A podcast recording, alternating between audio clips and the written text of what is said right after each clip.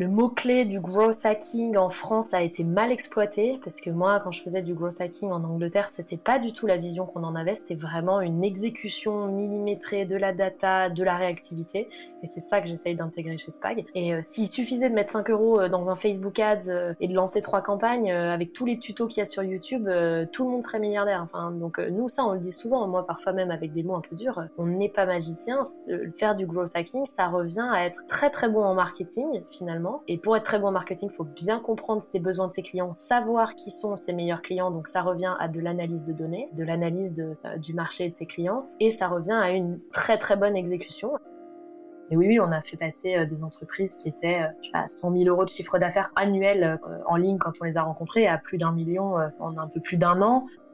L'entrepreneuriat, c'est un marathon. Un marathon, ça demande beaucoup d'entraînement, beaucoup de travail, donc ça prend du temps, qu'il faut pas être trop pressé et pas trop regarder les autres et paniquer euh, sur ce sujet-là en se disant punaise, il fait un sprint, il va hyper vite, mais euh, après il va peut-être se faire un claquage, donc vaut mieux bien s'entraîner. Une boîte est la somme de ses compétences. Fais-la progresser et elle s'envole, laisse-la stagner et elle s'effondre. Et la meilleure façon de s'améliorer, c'est d'écouter ceux qui sont déjà passés par là. Les Jeunes Branches, c'est le podcast des entrepreneurs pour les entrepreneurs. Des entrepreneurs chez qui tout va vite, tout va loin, tout va fort. Et des entrepreneurs en quête d'humain, de croissance et de nouveauté. Au programme, des réussites, des échecs, des méthodes et surtout des tonnes d'apprentissages à appliquer le jour même sur ton projet. Alors, prépare de quoi noter et surtout, attention à la branche.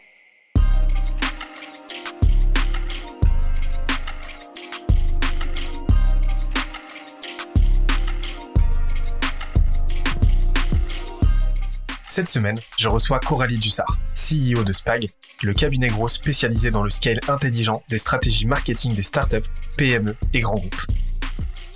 On a parlé de la stratégie qui leur permet de multiplier leur chiffre d'affaires par 2,5 chaque année, de sa vision du growth aux antipodes de la conception traditionnelle et de comment ils s'organisent en interne pour offrir une expérience irréprochable à leurs clients. On en a aussi profité pour revenir sur leur rachat de Germinal, de comment ils ont procédé aux discussions et de comment ils ont inclus ce rachat au sein de leur vision à long terme. Le tout avec ses meilleurs conseils et bonnes pratiques en marketing, growth, vente et recrutement. D'ailleurs, l'épisode est tellement dense qu'on en a fait un PDF récapitulatif. Pour l'obtenir, on se donne rendez-vous sur scalezia.co, s c a l e z i. Dernière chose, si tu aimes nos podcasts, n'oublie pas que les meilleures façons de nous soutenir, c'est de nous mettre 5 étoiles sur la plateforme de ton choix, un petit commentaire, ça fait toujours plaisir, et d'en parler autour de toi. Let's go! Moi, je te propose du coup de commencer par la partie marketing et de parler un petit peu du coup euh, de comment bah tu as comment, comment tu as opéré le marketing de, de Spag. Et bah par la même occasion en fait euh, qu'on ait eu cette petite discussion là qu'on doit avoir depuis un moment autour bah, du marketing, euh, du growth, euh, parce que les deux sont, euh, les deux se rejoignent, mais les deux sont pas exactement la même chose, mais qu'on puisse en discuter comme ça à bâton rompu. Qu'est-ce que t'en dis? Effectivement, nous, je pense qu'on est un petit peu un ovni dans les cabinets growth et les agences digitales en marketing parce que on en a fait très très peu pour être honnête, et pour avoir écouté beaucoup de tes intervenants, je pense notamment à Eskimos, à Kudak, à Splasher, etc. Nous, on a fait peu de personal branding. Euh, en tout cas, c'est seulement maintenant que je sors un peu du bois pour, pour discuter et expliquer euh, Spag. Nous, 90% euh, de nos clients venaient par le bouche à oreille. Donc, en fait, on a eu cette chance au début de ne pas avoir à faire du marketing digital. Et puis, comme on s'est construit au sein d'un startup studio qui est Sparkling Partners, on, on travaillait au début majoritairement pour de l'interne. Donc, on avait il n'y avait même pas de nom officiel, SPAG n'existait pas. Euh, enfin, si, on s'appelait Sparkling Agency, qui était un nom de code, euh, parce que au sein de Sparkling Partners, et donc SPAG est le diminutif de Sparkling Agency quand on vient justement euh, officialiser notre notre sortie purement vers l'extérieur. et donc, donc voilà, donc en fait, on avait par nos success stories qu'on a eu en interne, on a commencé à intéresser un peu des fonds d'investissement qui nous ont donné des dossiers d'entreprises un petit peu en difficulté ou euh, euh, prêt justement parfois on faisait des audits pré LOI donc euh, pré-investissement pour être sûr qu'il y avait le potentiel en marketing digital. Et puis ensuite on a accompagné ces entreprises recommandées par le fonds d'investissement. C'est un peu comme ça qu'on a commencé en marketing. Pendant longtemps on n'a pas eu de site en vrai pendant au moins un an et demi on n'avait pas de site. J'étais au début j'étais toute seule parce que je suis moi-même growth hacker donc je pense que ça c'est une des grosses valeurs de Spy. Pendant longtemps je faisais tout toute seule la strat l'opérationnel. Donc c'est vrai que le le branding euh, perso ou en tout cas de, de SPAC, c'était pas ma priorité. Ma priorité, c'était mes clients. Donc, j'ai jamais pris le temps de faire ça. On va dire que les coordonnées, les, coordonnées sont les plus mal chaussées sur ce sujet-là. Et puis euh, après, voilà, moi, j'ai surtout euh, en marketing, je discute beaucoup avec mes pairs. puis c'est aussi comme ça qu'on se connaît, je pense, Benoît, de pour pour faire pour mieux comprendre le marché, essayer de l'améliorer, essayer d'en avoir un, un, impact à plusieurs. Donc, c'est aussi comme ça, en se connaissant les uns les autres, que on se fait une place sur le marché. Et puis, ben, bien évidemment, c'est aussi comme ça qu'on a eu l'opportunité pour Germinal, puisque je parlais avec Grégoire Gambato depuis euh, déjà quelques temps. Euh, et, donc, quand il est venu avec l'opportunité, il était, il nous avait choisi euh, pour pour avancer pour la suite, parce qu'il connaissait nos valeurs, notre mission, la qualité de ce qu'on produisait. Donc, donc ça, c'est aussi finalement un marketing qui s'est fait un peu naturellement. Et c'est seulement, je dirais, depuis cette année, les fin, 2000, fin 2021, début 2022, qu'on officiellement on fait du contenu, qu'on qu'on diffuse un petit peu plus euh, euh, ce qu'on fait. Euh, voilà, mais c'est très récent. Donc, Parlons-en de Germinal. parce que, parce que un, rachat, un rachat de boîte au bout de 4 ans d'existence, c'est pas commun. Tu, m'as expliqué que voilà, c'était le fruit d'un rapprochement, ça faisait un moment que vous discutiez, etc. Mais ça a été quoi la. Alors, déjà, premièrement, ça a été quoi la, la logique derrière business? C'était quoi la stratégie derrière pour Spag? Et, et comment ça s'est passé de façon très opérationnelle? Donc effectivement, on parlait avec Grégoire depuis longtemps sur, on s'échangeait un peu les bonnes pratiques sur le marché en termes de cabinet de growth, euh, méthode de growth, etc. Donc j'avais aussi suivi lui sa volonté d'arrêter de faire du service à terme parce que c'était pas là où il pensait euh, en tout cas avoir le plus d'impact ou être le meilleur. Et donc j'avais suivi toute la construction de l'antichambre pour aider euh, un million d'entrepreneurs à entreprendre grâce à un incubateur dématérialisé euh, qui est l'antichambre aujourd'hui. Et je trouvais euh, donc moi j'avais testé le produit pour mes équipes, j'utilisais en interne, euh, voilà, je faisais des retours. et moi j'ai voulu aussi très rapidement développer de la formation parce que je me disais que pour avoir le plus d'impact possible pour le growth en France et c'est ça mon mon envie, hein, c'est qu'il y ait plus de, plus de personnes possibles qui soient formées de qualité à un bon niveau, parce que ça venait aussi d'une de mes frustrations par rapport au niveau qu'il y avait, euh, notamment en Angleterre. Je trouvais qu'on on pouvait faire mieux euh, en France sur ce sujet-là. je me suis dit, voilà, le cabinet de growth, c'est très bien pour ceux qui ont les moyens de se payer et qui ont besoin particulièrement de, de conseils stratégiques et opérationnels. maintenant, la formation, c'est quelque chose qui va nous permettre de toucher un plus grand nombre. Et donc, on se parlait avec Grégoire sur ce sujet-là. Donc, en fait, nous, en tout cas, l'intérêt business, il était là, c'était de se dire, vous arrêtez le service, nous on continue le service, donc euh, bah, tant mieux. Et puis vous, avez un système de formation qui aujourd'hui est à destination des entrepreneurs, et nous on veut en construire un pour les entreprises.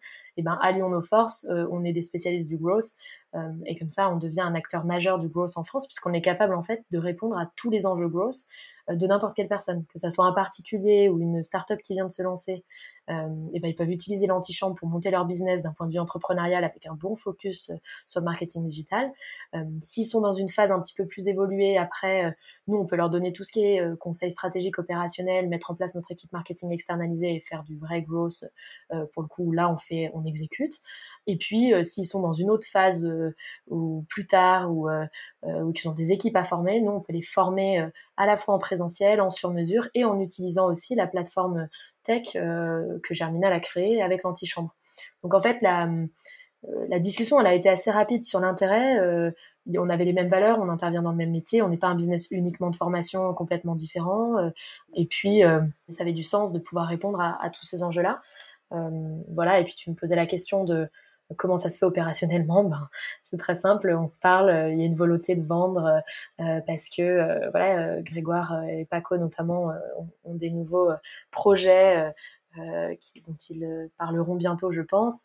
ils voulaient vendre à des personnes de confiance et, et dont ils étaient sûrs qu'ils allaient assurer la qualité de ce qu'ils avaient déjà fait. Et puis bah, après, on fait une due diligence classique pour euh, auditer euh, ce qu'il en est réellement euh, de la plateforme, des clients, de à quel point l'entreprise est saine, donc tout ce qui est fiscal, financier, RH, donc tous ces audits là qui sont faits parfois en externe et parfois par nous. On a fait des audits tech et puis on a aussi présenté nous notre vision à l'équipe qui reprend, donc notamment Claire, la nouvelle CEO de, de Germinal et, et, Mathilde, et puis voir si on était aligné là-dessus pour que ça se passe bien. Et ouais, la conclusion, c'est qu'après euh, cinq mois, euh, tout se passe bien.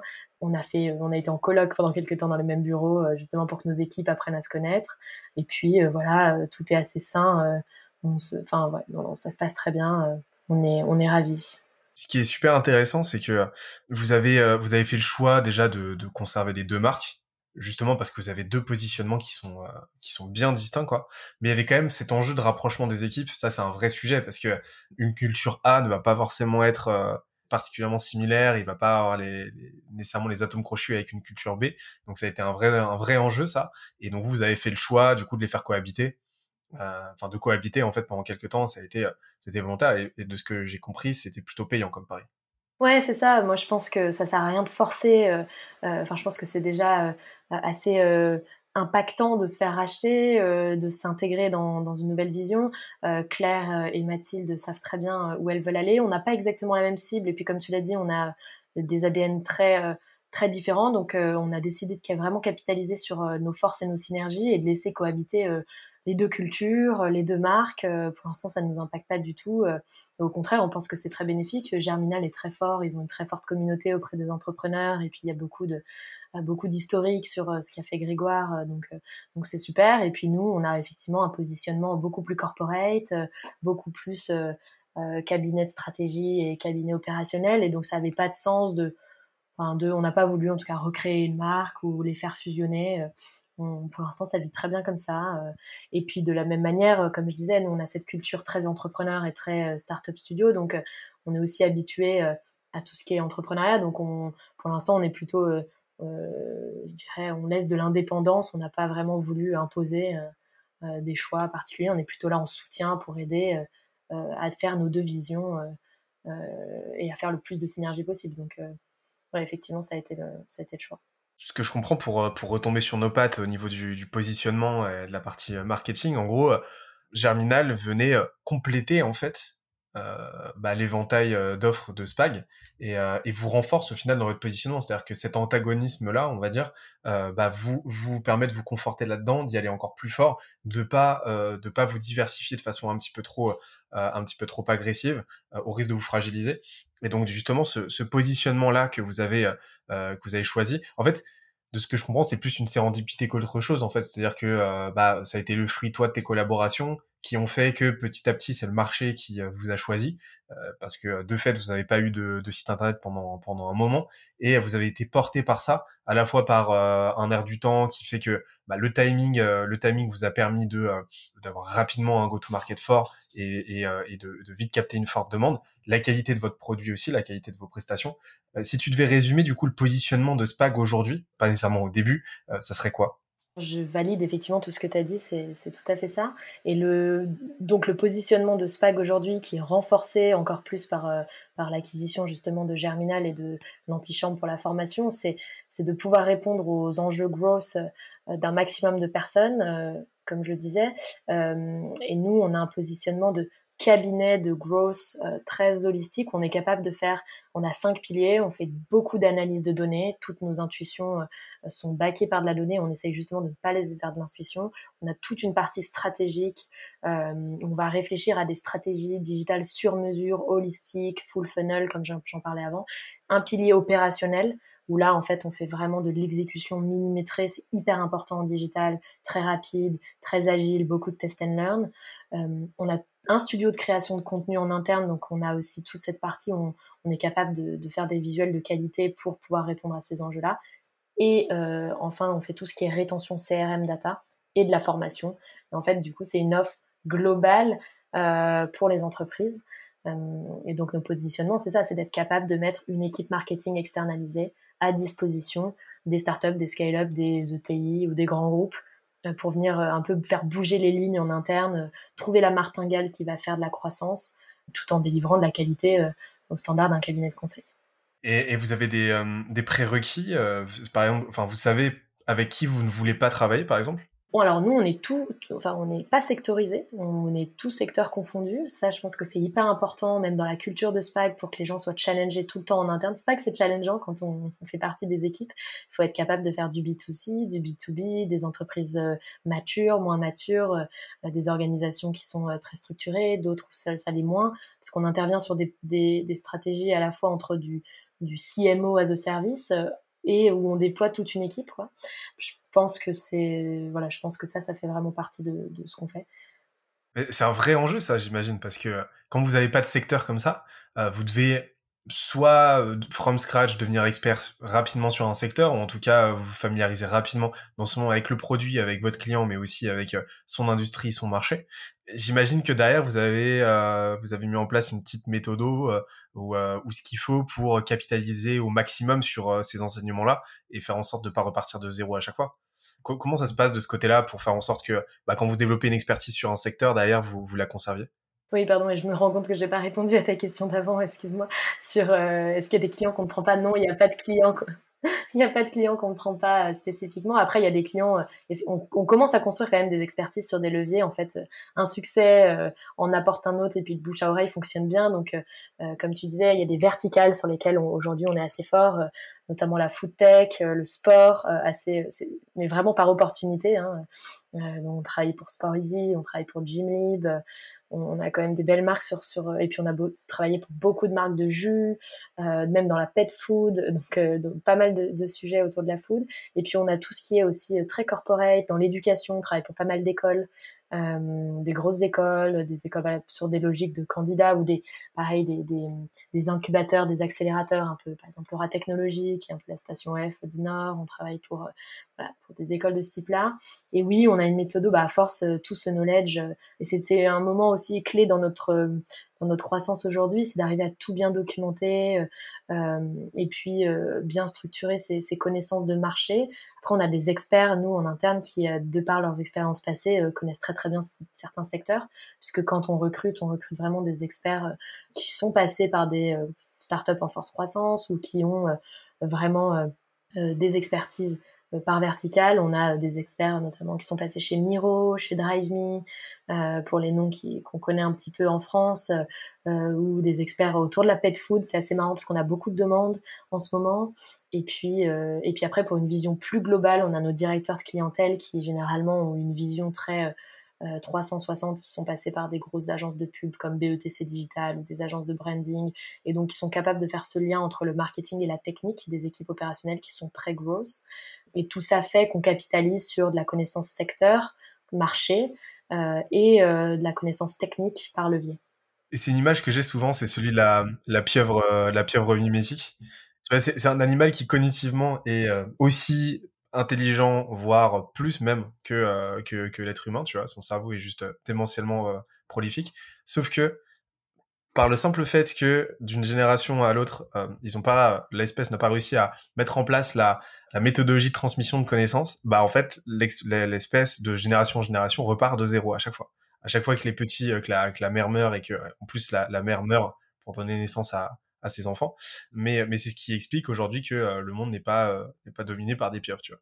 C'est, bête, mais c'est souvent ce qu'on voit dans les boîtes, en fait. T'as du turnover, euh, les gens en viennent, les gens partent, et t'as aucune méthodologie, t'as aucune moelle épinière qui permet de capitaliser sur la connaissance et qui permet de, au fil du temps, au fil des années, de, de consolider, de cristalliser cette connaissance et d'en faire un véritable levier de croissance. Et ça, c'est dramatique, quoi. On avait, j'avais discuté avec euh, dans un autre épisode avec Thibaut de euh, Thibaut Renouf de partout, et ils avaient mis en place un WordPress avec euh, plusieurs centaines, voire milliers, je crois, de d'articles qui condensaient toutes leurs connaissances en interne. Et, et, du coup, on voit que toi, de ton côté, bah, tu opté pour une approche certes plus, plus organique, mais, mais qui vous permet de continuer de capitaliser là-dessus et de pas repartir de zéro à chaque fois. Et ça vous donne une longueur d'avance petit à petit, un effet cumulé énorme en fait.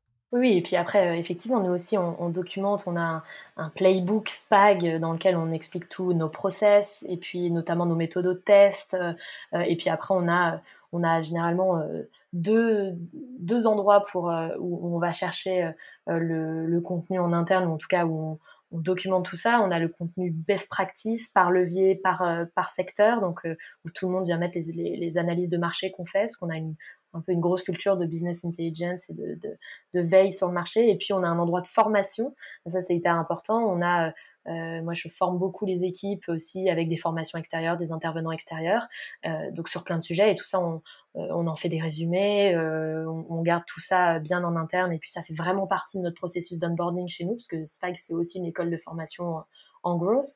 Euh, et puis après, c'est aussi dans la culture, les équipes, elles sont euh, euh, un des enjeux clés de SPAC, c'est d'être hyper solidaire et c'est assez naturel, en tout cas dans les profils qu'on recrute. Tout le monde doit s'aider constamment, donc ça, ça joue aussi pour l'apprentissage.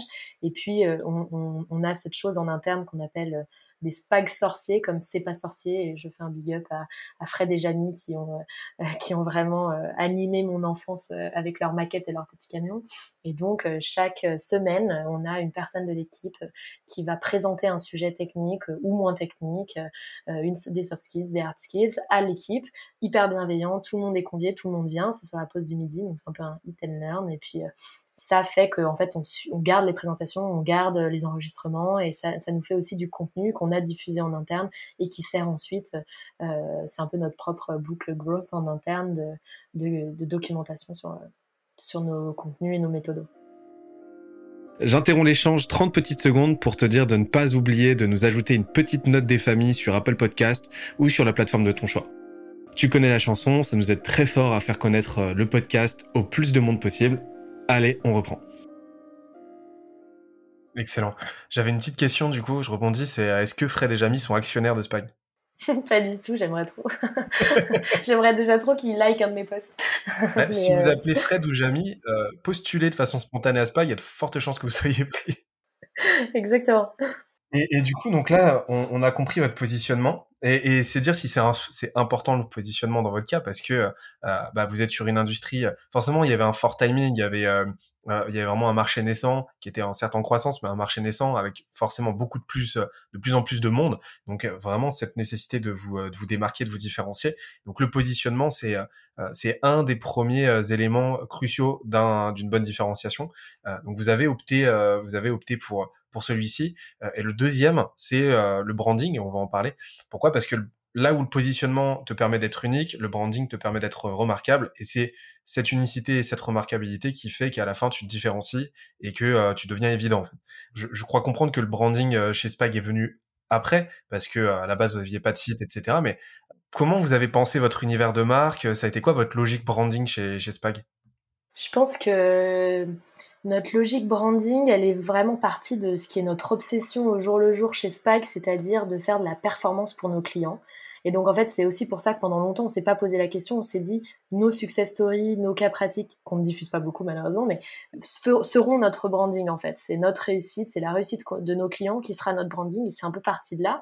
C'est aussi pour ça que on n'a pas fait grand chose pendant longtemps parce qu'on s'est un peu reposé là-dessus euh, euh, à tort ou à raison, hein, je sais pas, euh, mais, mais c'est parti de là. Et puis après, on s'est dit ok. qu'est-ce qui, quand on va créer notre branding, ne nous éloigne pas de cette de cette obsession client qu'on a et performance, eh ben on s'est dit on veut juste euh, un nom qui est impactant, facile à retenir, euh, et puis qui ne renie pas non plus euh, notre historique et notre construction et notre méthodo. Donc le, le, fameux Sparkling Agency qui est né dans un startup studio et notre ADN hyper entrepreneurial. Donc on a on a trouvé ce nom Spag, qui en plus de ça est un char d'assaut en anglais. Donc on se dit, bah voilà, c'est ça montre qu'on est capable de faire de la croissance rapidement.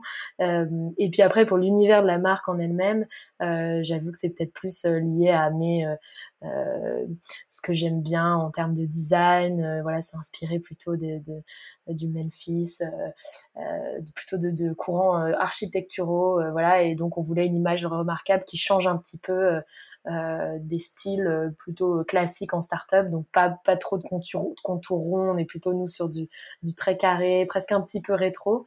Donc on a beaucoup plus joué l'image de marque visuelle euh, pour l'instant euh, euh, que ça. Mais c'est vrai que ça va être un de nos enjeux pour 2022-2023, c'est de faire plus d'efforts. Donc c'est aussi pour ça que je suis là aujourd'hui et parce que bien évidemment c'est toi et ton invitation. Mais jusqu'à maintenant je prenais peu la parole puisque on se concentrait beaucoup sur nos clients et maintenant on se dit que c'est bien de faire savoir toutes les choses qu'on a bien faite.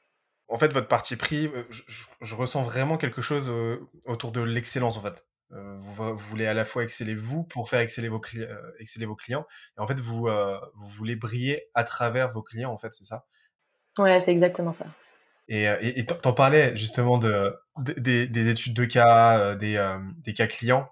Ça, c'est quelque chose qui est, qui est, bien trop peu utilisé et trop mal utilisé d'une manière générale. Et nous aussi, hein, on essaie de se faire violence là-dessus. Euh, on travaille pas mal là-dessus. C'est un de nos sujets du moment, mais euh, euh c'est vraiment puissant. Hein. C'est vraiment puissant quand c'est bien utilisé. Ouais, et puis même nous, on fait pas, on le fait pas assez, je pense. Euh, en fait, on a un petit peu cette culture. Donc, Spag est entre Lille et Paris. Hein, on a deux bureaux. On est né à Lille, mais tout de suite on a été très vite à Paris.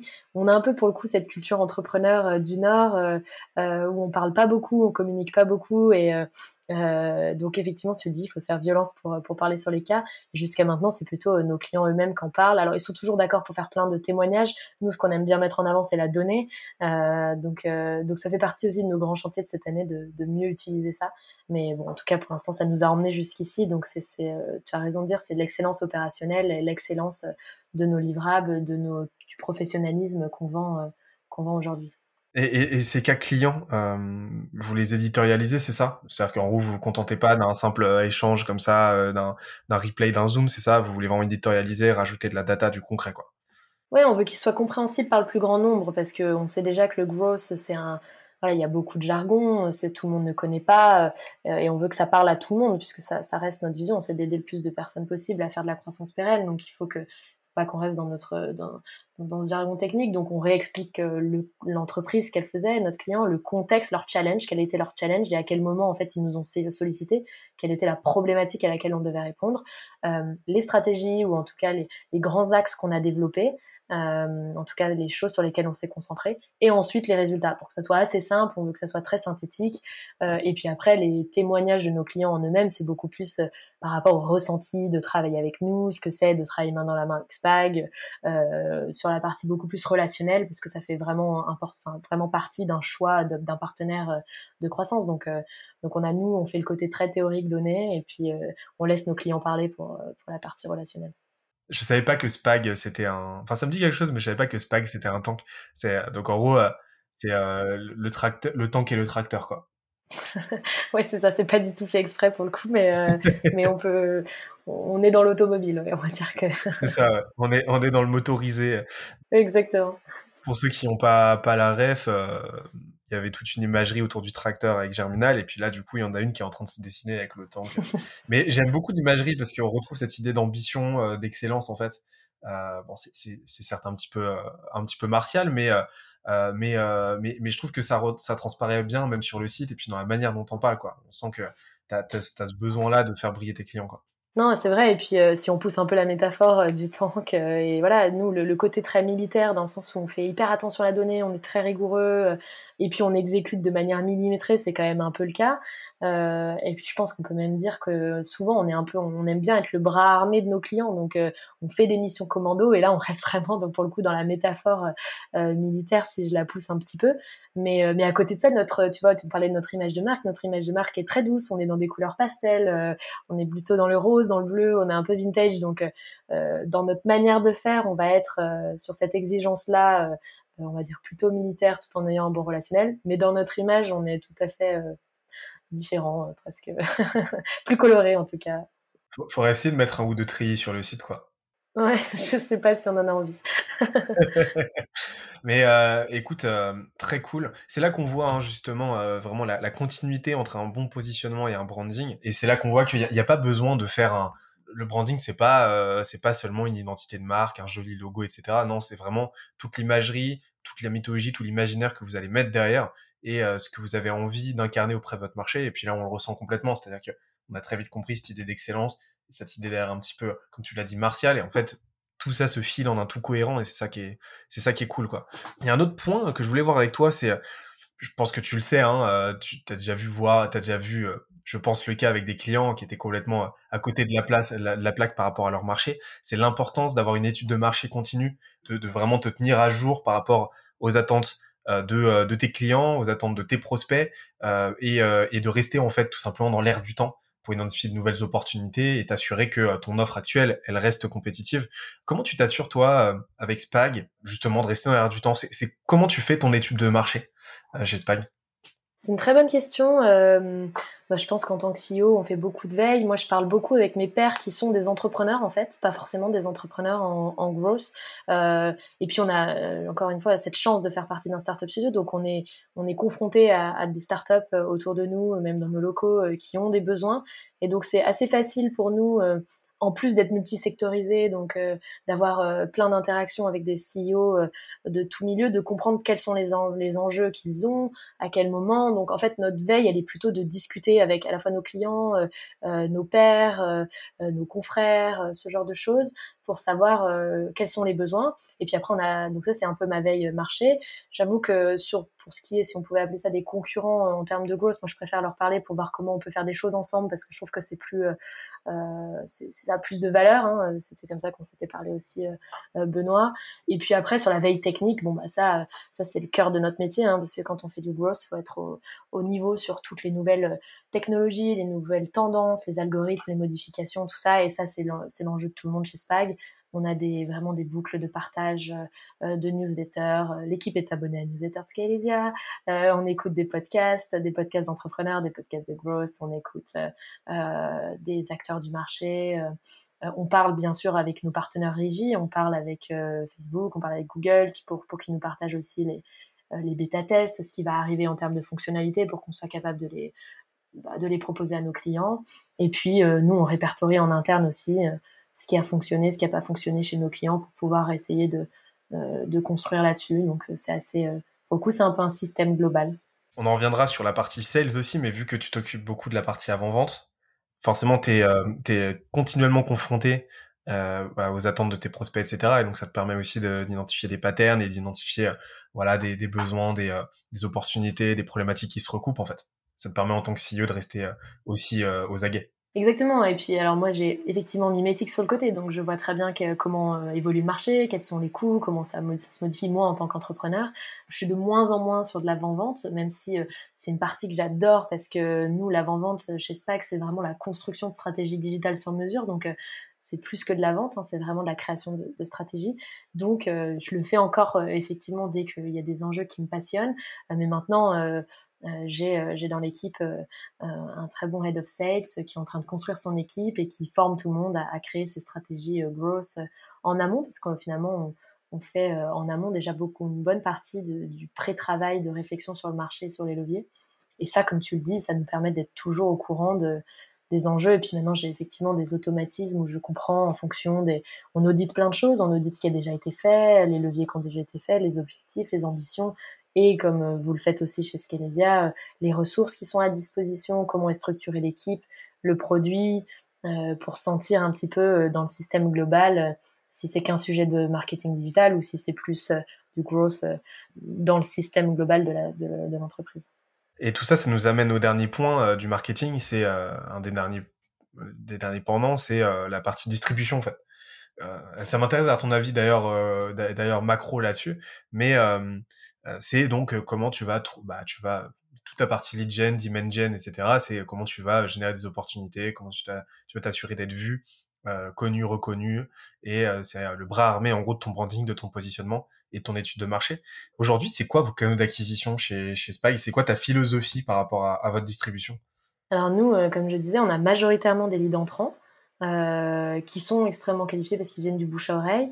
Pendant longtemps, on, avait, euh, puis notamment avec les news aussi pour Germinal, on a beaucoup beaucoup de demandes entrantes et on, n'était presque pas prêt à, accueillir toutes ces demandes euh, correctement, en tout cas avec le même niveau de qualité qu'on veut faire. Donc on a, on a pris du temps pour bien répondre. On fait un petit peu de, de prospection externalisée depuis quelques temps, notamment sur des cibles qui sont moins digitales et qui sont moins exposées à ce qu'on fait qui connaissent moins euh, euh, les agences growth, qui savent pas, voilà, où on fait un peu plus d'éducation pour euh, pour leur dire qu'ils peuvent avoir besoin de personnes comme nous. donc ça, on fait de la prospection par email, on fait des séquences d'emails sur des entreprises pour qui on aimerait beaucoup travailler, dans des secteurs où on a déjà eu des success stories ou qui nous font rêver. On demande souvent à l'équipe les startups pour qui, lesquelles elles adoreraient travailler et puis on va les prospecter aussi pour parce que ça fait partie du jeu d'être dans un cabinet, c'est de bah, de pouvoir travailler sur les clients qu'on veut.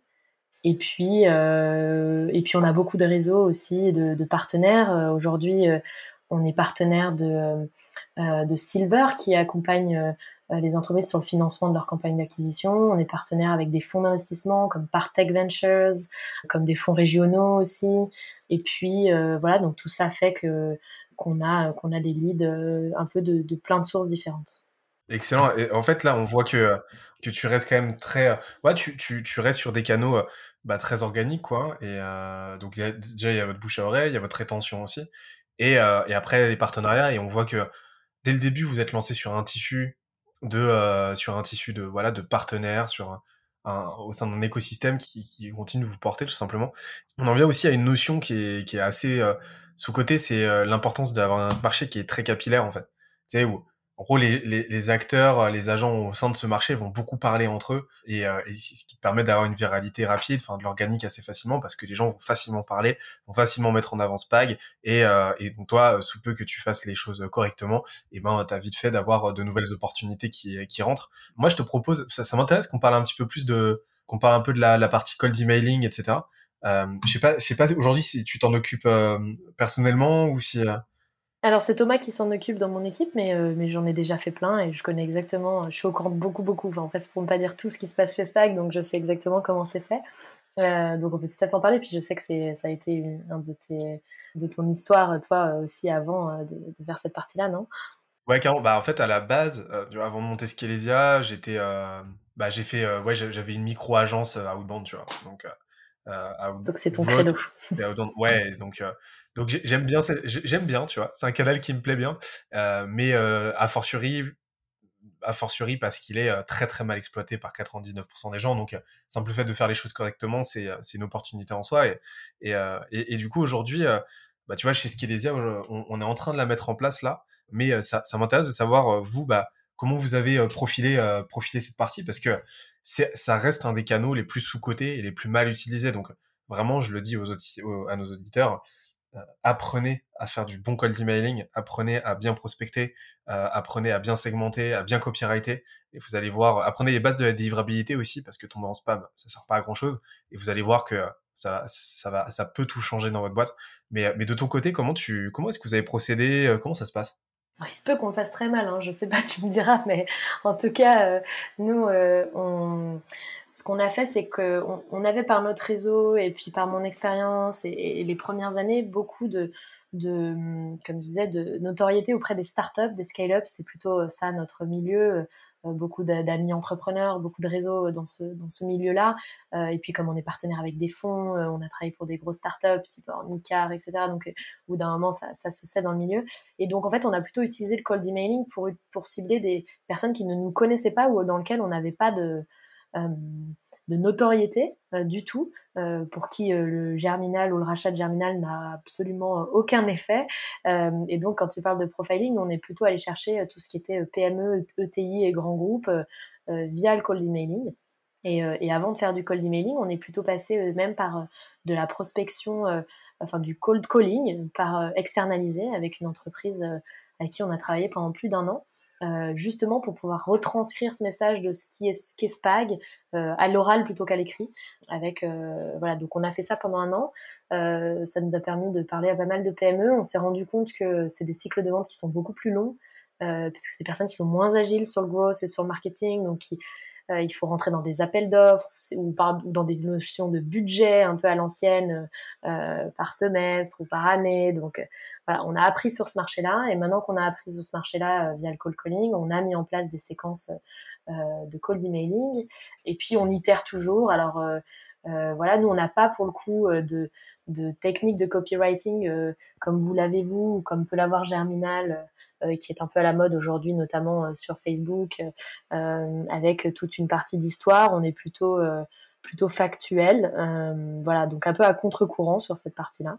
voilà, mais je serais ravie que tu audites ce qu'on a fait pour nous dire un peu ce que tu en penses, mais je pense que c'est un petit peu différent de ce qu'on voit, de ce qu'on voit aujourd'hui sur le marché. C'est très gentil de proposer, mais euh, il n'y a pas de bonne ou de mauvaise façon de faire. Il n'y a que euh, y a la façon de y a que la façon de faire qui fonctionne pour nous euh, et qui fonctionne pour vous. Et de, le fait est que ça a l'air de plutôt bien marcher. Mais en tout cas, j'aime beaucoup la démarche.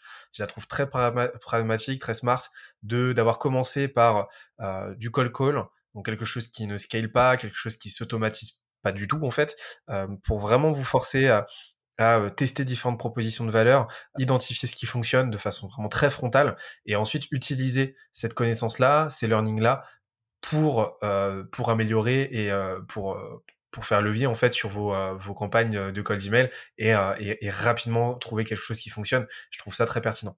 Et, et, donc là aujourd'hui, ouais, vous avez vraiment pris ce parti-là pour l'instant de, de, vous reposer sur l'acquisition directe comme ça, donc là de, de, la distribution vraiment frontale en mode réponse directe, votre réseau de partenaires, votre écosystème, votre bouche à oreille aussi, et, et, et, pour le moment de pour le moment de, vous concentrer là-dessus versus d'autres canaux qui, qui prennent un petit peu plus de temps à mettre en place, comme le, contenu quoi. Ouais, tout à fait. On a aujourd'hui la majeure partie de l'équipe est vraiment une partie qui est dédiée, une partie de l'équipe qui est dédiée aux clients on a peu, euh, enfin on a personne aujourd'hui qui fait du marketing euh, en interne pour nous à temps plein. Donc c'est des personnes de l'équipe euh, qui font remonter des contenus qui les intéressent. c'est moi qui vais suggérer des sujets. Parfois c'est moi qui écris. parfois c'est des chefs de projet, des experts growth qui vont écrire. Parfois c'est notre data scientist. donc voilà, on a, nous, enfin je répète hein, ce que j'ai dit avant, mais on s'est vraiment concentré sur le service qu'on rend et, et, donc la qualité de ce qu'on fait pour nos clients, en se disant que ça serait euh, bah, ça parlerait de, de, de lui-même. Et, euh, mais maintenant, effectivement, on va commencer à structurer un petit peu pour, pour mieux faire savoir ce qu'on fait. Maintenant, il faut faire savoir ce qu'on fait. Euh, et puis qu'on justement qu'on qu'on capitalise là-dessus, mais on fait peu de contenu. Effectivement, on, peut prendre la parole sur des choses de qualité, où on a le temps d'expliquer nos méthodos et notre positionnement. Donc, euh, mais ça commence, effectivement, ça, on commence à le faire un petit peu. Donc, on est plutôt, pareil, encore une fois, ici, très différent des autres acteurs du marché sur ces sujets-là je pense. Euh, aussi parce que moi, j'ai fait peu de personal branding euh, jusqu'à maintenant, même si c'est un peu euh, la tendance. C'est pas quelque chose avec lequel je suis hyper à l'aise, même si, même si ça me fait hyper plaisir de, discuter de Spy. Bah, je, le dis souvent, enfin, le, personal branding, déjà, effectivement, c'est un outil parmi d'autres, mais le personal branding, c'est la, rencontre entre plusieurs, plusieurs éléments dont la visibilité fait partie, mais le personal branding, c'est la réputation, c'est ce pourquoi tu te bats. Donc c'est tout ce qu'on va retrouver dans un branding en fait, c'est ton combat, pour qui, pourquoi, avec quelles armes. et ensuite tu as une partie effectivement visibilité, distribution, etc. Mais c'est des curseurs, c'est pas des options. Et donc tout le monde a une personal brand. C'est juste que certains décident de les articuler de, de, différents. Voilà, chacun a sa manière de l'articuler ou, ou, pas. Et, et, donc toi tu fais plus ce travail-là de fond, de réputation. Euh, de euh, de euh, d'existence de ta personal brand à travers Spag, ce qui, à mon sens, est une stratégie tout aussi valable. Non, non, mais tout à fait. Et puis, je suis moi-même consommatrice de, de tout, de tout ce qui se fait aujourd'hui en contenu sur le pros. Donc, et, je trouve ça très bien. C'est juste que nous, aujourd'hui, on n'a pas les ressources pour le faire et pas le temps, mais, mais ça viendra sûrement. et, et je trouve ça très bien. J'espère que l'épisode t'a plu autant que ça nous a plu de l'enregistrer et de le produire. En attendant le prochain épisode, on se donne rendez-vous sur scalesia.co, s c a l z i où tu découvriras des cours, des vidéos et des lives en libre accès pour t'aider à faire décoller ta boîte comme jamais. On se dit à très vite. Bye bye.